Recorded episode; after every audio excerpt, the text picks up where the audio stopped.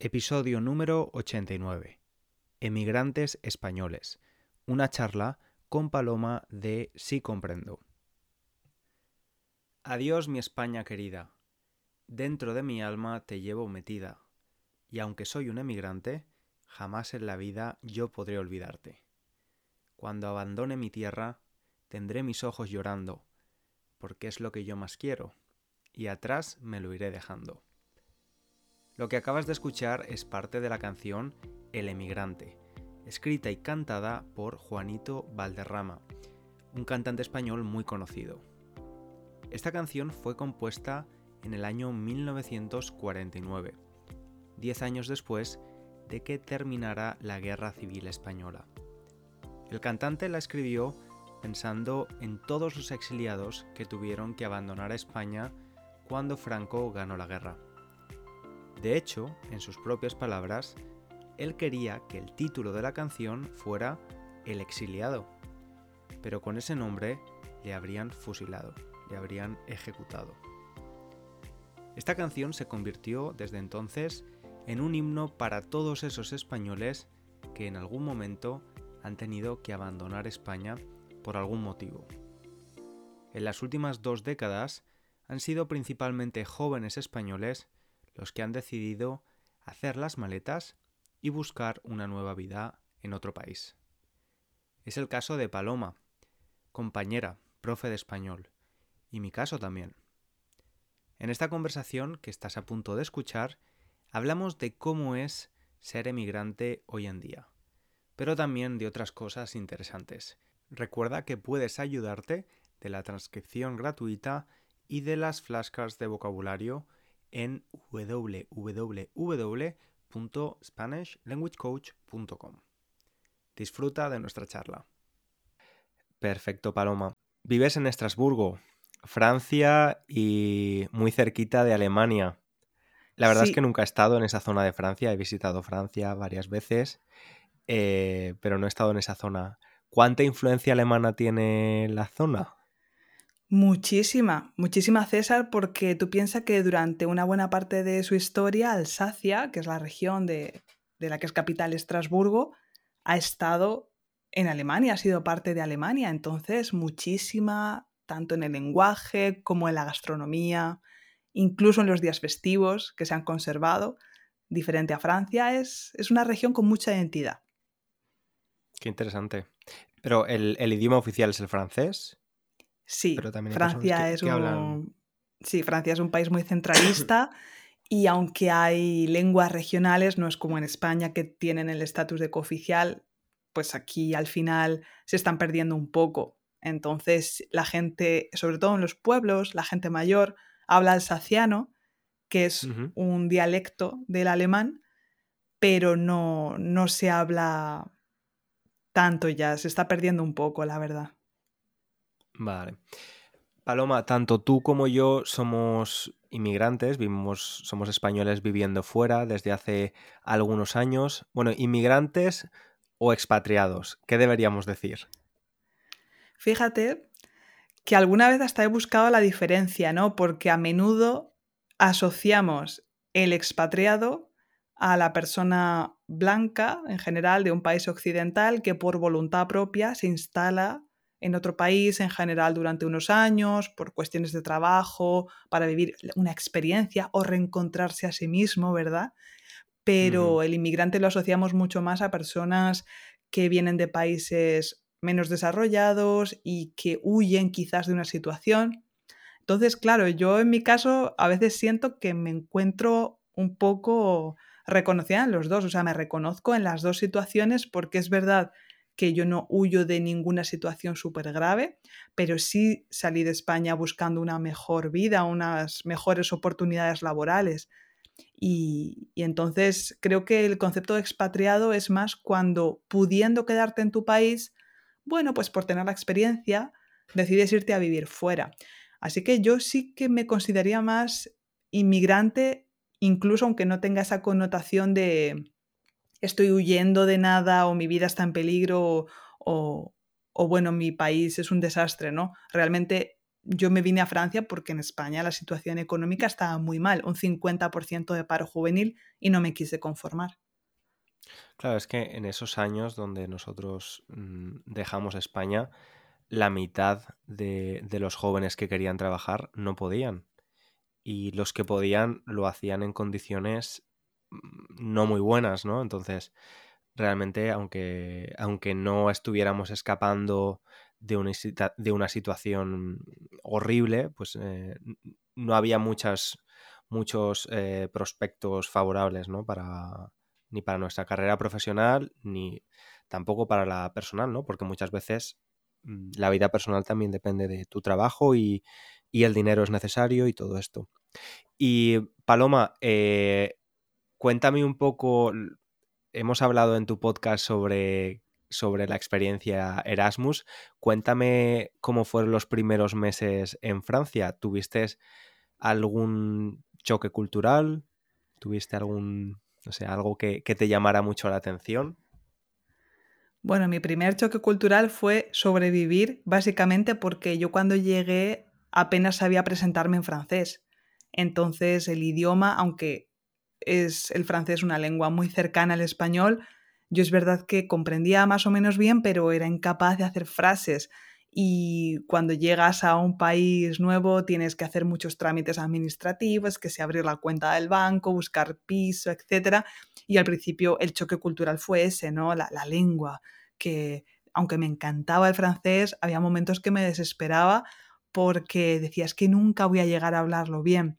Y luego a eso también se suma, lógicamente, pues el choque cultural, ¿no? De que los españoles, a lo mejor al principio, no todos, pero tenemos tendencia a ser un poco más abiertos, nos damos más, hacemos más fácilmente conversación. Y en mi caso, bueno, pues al, al, llegar a Francia con la barrera del idioma, pues ¿quién iba a querer hablar conmigo si hablaba como un bebé? Entonces, más que nada eso, pero como llegué a Montpellier, que es una ciudad en el sur de Francia con muchísimas horas de sol, un ambiente muy mediterráneo, pues yo me sentía un poquito como en España en ese aspecto. Era un, estilo de vida muy similar, quitando que cerraban los bares a la una o dos de la mañana. Entonces, eso sí que fue un choque, ¿no? Salir de fiesta y decir, ah, no, pero que ya, ya cierran a la una, pero a la una salgo yo de fiesta ¿eh? en España, ¿no? Salgo a la calle a esa hora. Sí, sí, a la hora que, que ellos terminan la fiesta, los españoles la empiezan. Exactamente. Y ahora, Paloma, eh, cuando vuelves a España para visitar a familia y amigos, ¿sientes ese choque cultural inverso? Es decir, ¿te sientes un poco extraña en tu propio país, en tu propia ciudad? Al final yo no tanto porque cuando uno lleva mucho tiempo viviendo en el extranjero, contrariamente a lo que la gente piensa, yo cada vez me siento más española. No sé si a ti te pasa, pero dentro de que hay cosas que lógicamente he adoptado de la cultura francesa, llega un momento que te afirmas mucho en tus raíces y, y es una manera de existir, ¿no? Entonces, es muy raro porque en Francia soy la española y en España soy la francesa. Y eso al final es un poco confuso y es más la gente de fuera la que te lo hace sentir de, no, es que hablas con acento francés o es que hablas raro o es que, bueno, tú como estás en Francia eh, no te enteras de ciertas cosas, ¿no? De política que están pasando o así, pero yo realmente, quitando algunas cosas de mentalidad que en realidad creo que ya venían desde antes, y es también una de las razones por las que me fui, porque me apetecía bueno, me gustaba Francia para, en ese aspecto. Hay cosas que, siempre he admirado de Francia, eh, como por ejemplo que no, sea, no sean nada conformistas, como nos pasa muchas veces en España. Pues quitando eso, realmente mucho choque tampoco. Yo sigo sintiendo mi casa, voy a Ciudad Real y, y, me siento muy a gusto allí. Qué bien. Esto estoy totalmente de acuerdo contigo en, lo de que el carácter francés no es nada conformista. Yo trabajé en una empresa francesa en Barcelona, la mayoría de empleados eran franceses y aluciné porque los españoles éramos como bastante más sumisos, intentábamos no quejarnos y los franceses eran muy revolucionarios. Me llamó un montón la atención esto. Tenían una opinión para todo, querían ser escuchados y me gustó. Es verdad que es bastante inspirador porque creo que los españoles a veces necesitamos alzar la voz mucho más de lo que lo hacemos, ¿no?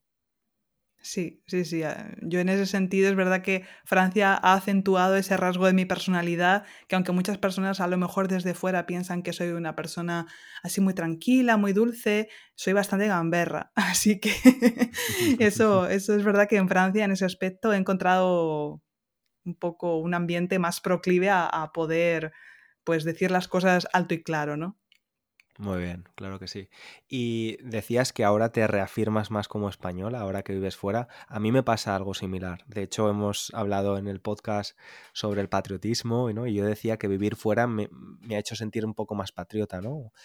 Mm, y, y, parte de ese patriotismo, ¿no? Es sentir o apreciar cosas de la patria, ¿no? De tu país, de tu cultura. Ahora que vives fuera, ¿aprecias cosas más que antes quizás dabas por hecho o no, no tenías muy en cuenta?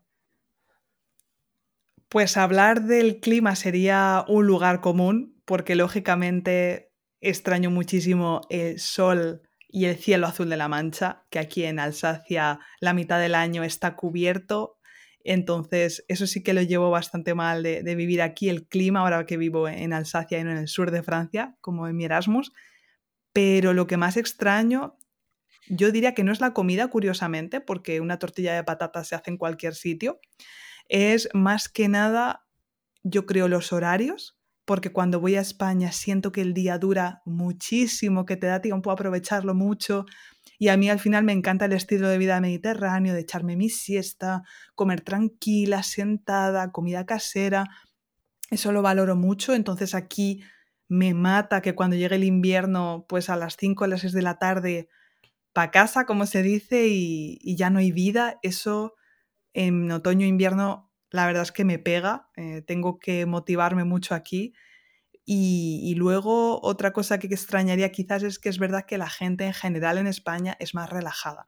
Que por ejemplo vas al supermercado y la gente pues se toma su tiempo, son detalles, pero se toma su tiempo metiendo las cosas en la bolsa o le puede dar conversación a la cajera. Y yo que vengo de una ciudad muy pequeña, de provincias, un ciudad real que tiene 70.000 habitantes, hay ese ambiente un poco de familiaridad, de pueblo, y eso es verdad que, que lo extraño un poco, dentro de que Estrasburgo no es la gran urbe, no es Londres, por ejemplo, pero sí se nota, ¿no? Que la gente no tiene tanta paciencia, eso es verdad. Vale.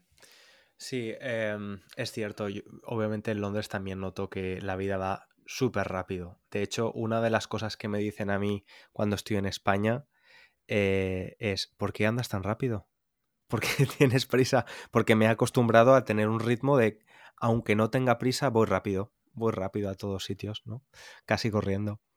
Y Paloma, he estado, he estado ojeando tu web y dices que aprender un idioma nos ayuda a deconstruirnos.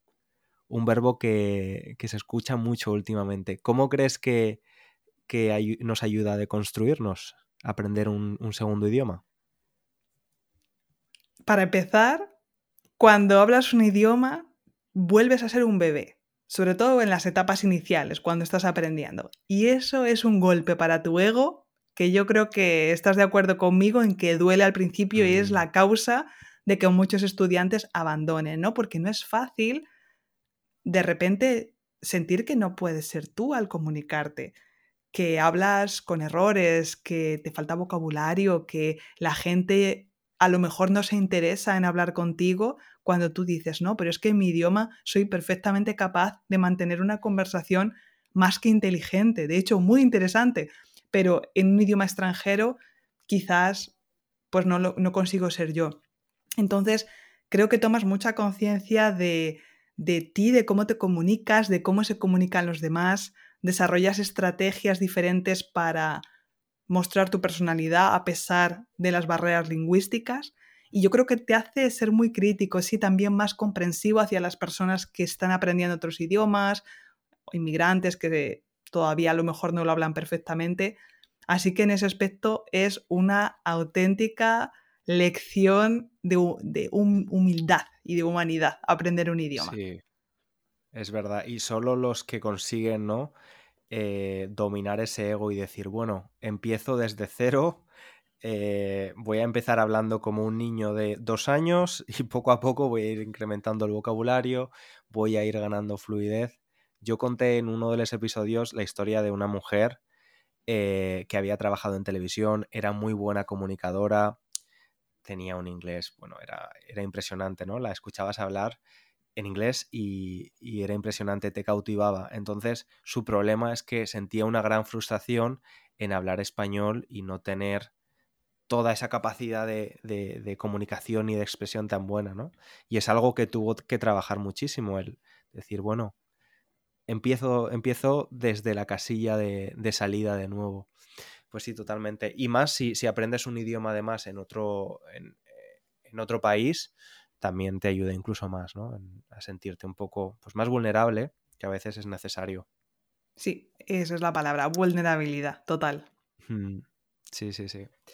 Y Paloma, eh, para convertirte en profesora en Francia, tuviste que pasar unas oposiciones, un, unos exámenes competitivos, ¿no? Eh, es el mismo sistema en España si quieres trabajar en, el, en la escuela pública.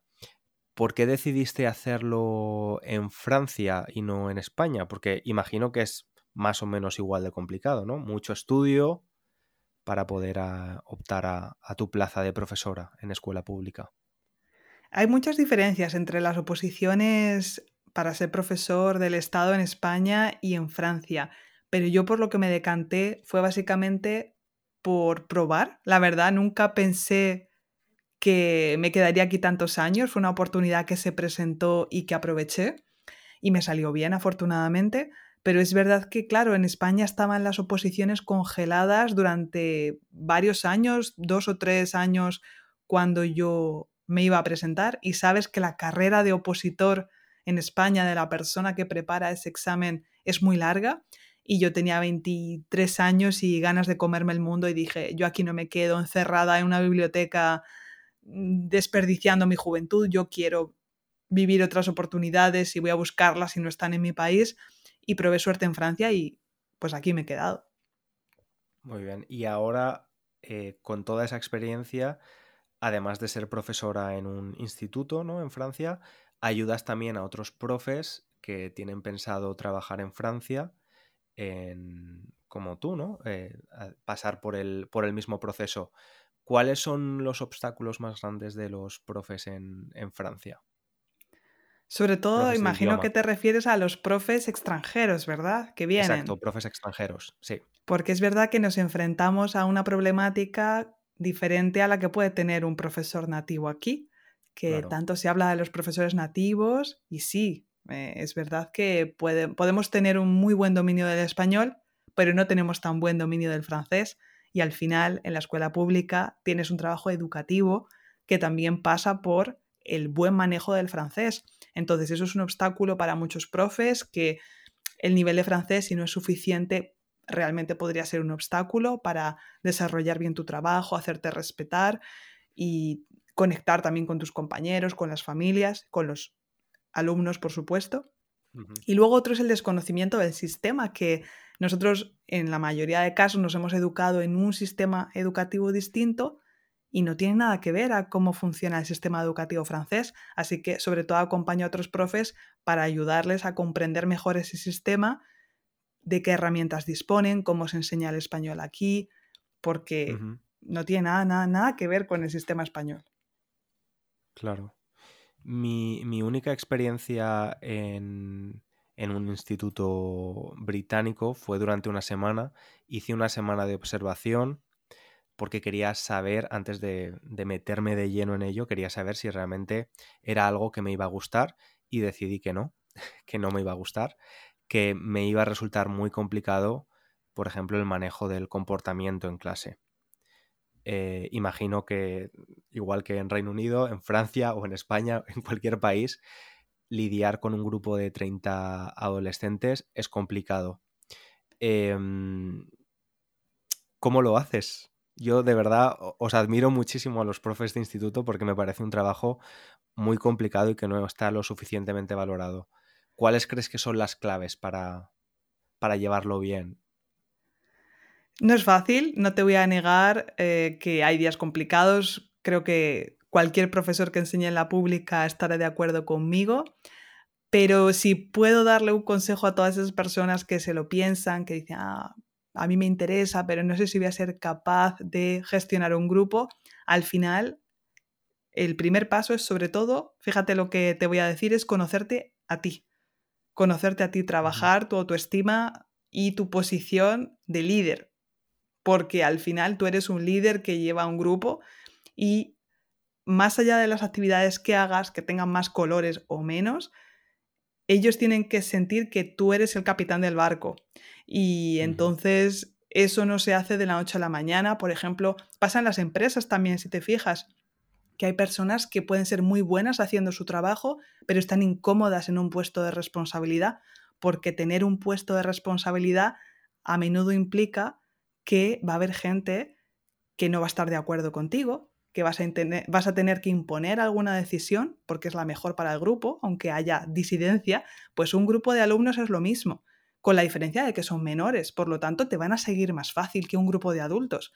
Entonces, al final, es un trabajo muy bonito, te tiene que gustar, eso sí, el trabajo con los adolescentes. A mí me gusta mucho esa etapa, no sé por qué los veo muy frágiles, muy, no sé, es una etapa en la que todo es posible todavía y al final los alumnos también son muy agradecidos, aunque no sean fáciles y hoy en día no voy a negar que la situación en las aulas podría ser infinitamente mejor, pero tampoco hay, que generalizar, hay alumnos buenos y malos en todas partes. Claro. Y decías que el sistema francés, el sistema educativo francés es muy diferente al español. ¿Cuáles son las principales diferencias? Sobre todo yo diría la relación jerárquica, que en España sabes que también por nuestra forma de ser tenemos más tendencia a ser más cercanos, más relajados, más abiertos, como que para empezar no nos tratamos de usted en casi ningún contexto y en Francia sí. Entonces eso ya marca una distancia. Entonces, esa distancia existe tanto entre profes y alumnos como entre profes y la dirección y eso hace que a menudo, también por la cultura francesa, haya esa relación un poco de resistencia a la autoridad, porque es algo de es algo que se cultiva desde pequeño. Yo siempre digo, por defecto en Francia no estoy de acuerdo. Y después ya veré si se negocia, pero por defecto se negocia y no se está de acuerdo. Y eso, claro, crea conflictividad porque en España pues alguien dice algo y muy poca gente le va a plantar cara, mientras que aquí se considera que es lo normal. Así que es lo normal. Por defecto no estoy de acuerdo. Entonces eso crea a veces tensiones innecesarias, pero es así. Y luego también la manera de enseñar español puede ser diferente eh, y eso es algo que hay que aprender cuando, cuando vienes a enseñar está claro. Claro, esa era mi siguiente pregunta, ¿no? Eh, tú y yo somos de la misma generación. No sé si estarás de acuerdo conmigo que a pesar de los buenos esfuerzos y buena intención de nuestros profesores de inglés en los 90 y 2000, eh, pues la forma en la que estaban organizadas las clases no favorecían que ganásemos fluidez precisamente. Ahora es diferente, yo lo veo en mi hermana que tiene 17 años, tienen clases de conversación que nunca tuvimos nosotros, al menos en, mis colegios. Em, ahora mismo, ¿cómo se enseña español en las aulas de, los institutos franceses? Es que ha cambiado mucho. Ha cambiado mucho, César, respecto a cuando estábamos nosotros y a veces siento que los ataques que recibe la educación pública es de alguna manera un intento de hacernos pagar a los profes que estamos ahora en activo los errores de los profes que en otra época quizás no lo hicieron tan bien, pero quizás tampoco sabían hacerlo mejor. Entonces, en ese sentido, los recursos. En ese sentido hay que relativizar.